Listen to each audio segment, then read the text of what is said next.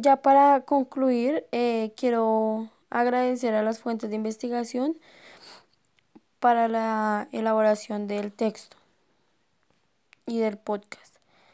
Eh, a la cancillería.gov.co, a la unesco.org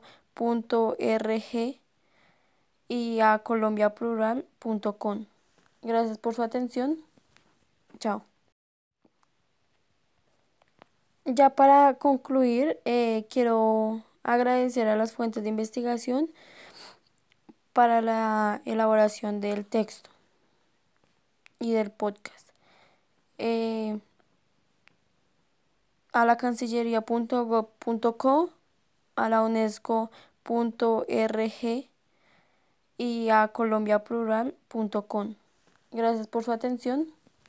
Chao.